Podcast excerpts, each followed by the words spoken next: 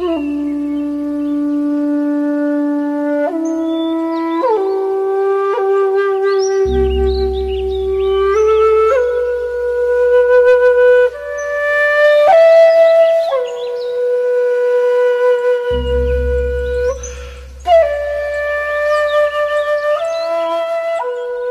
佛陀的世界里，在觉者的生活中，没有恐惧，没有颠倒和错乱。有的只是感动，只是宁静和明亮。我们带着奇缘的法喜，带着异国的亲情，来到了央觉摩罗塔前。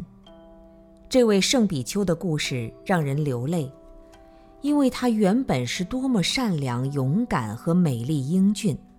又曾经被谋害而沦为杀人的魔鬼，更能听佛陀教导后放下屠刀改邪归正，最后还明知要遭恶难而不逃避，面对恶行之果坦然无畏。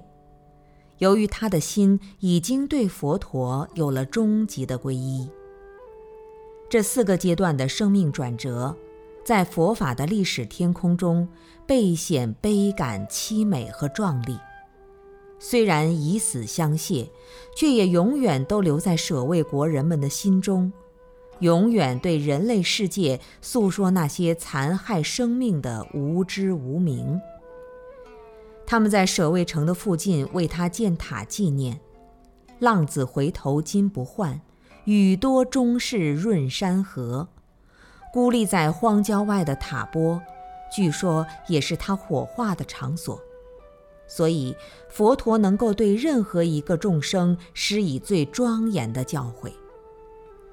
站在央觉摩罗塔的遗址上，不远处就能看到佛教大护法黄金铺地的几孤独长者纪念塔，四周同样是广阔的恒河平原。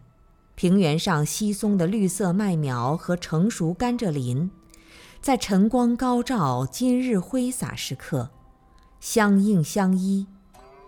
布施的豪情壮志和人指花蛮，终究给自己带来激情盛意。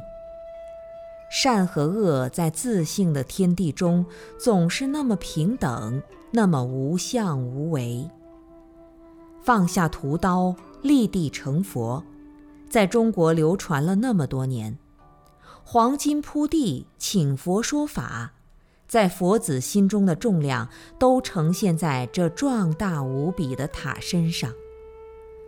当我们越过历史的鸿沟，走向人生的真实，也只能将身心全部融入斑驳侵蚀的砖石。世尊那感人的身影和护法们虔诚的追随，还是若隐若现，闪烁在眼前。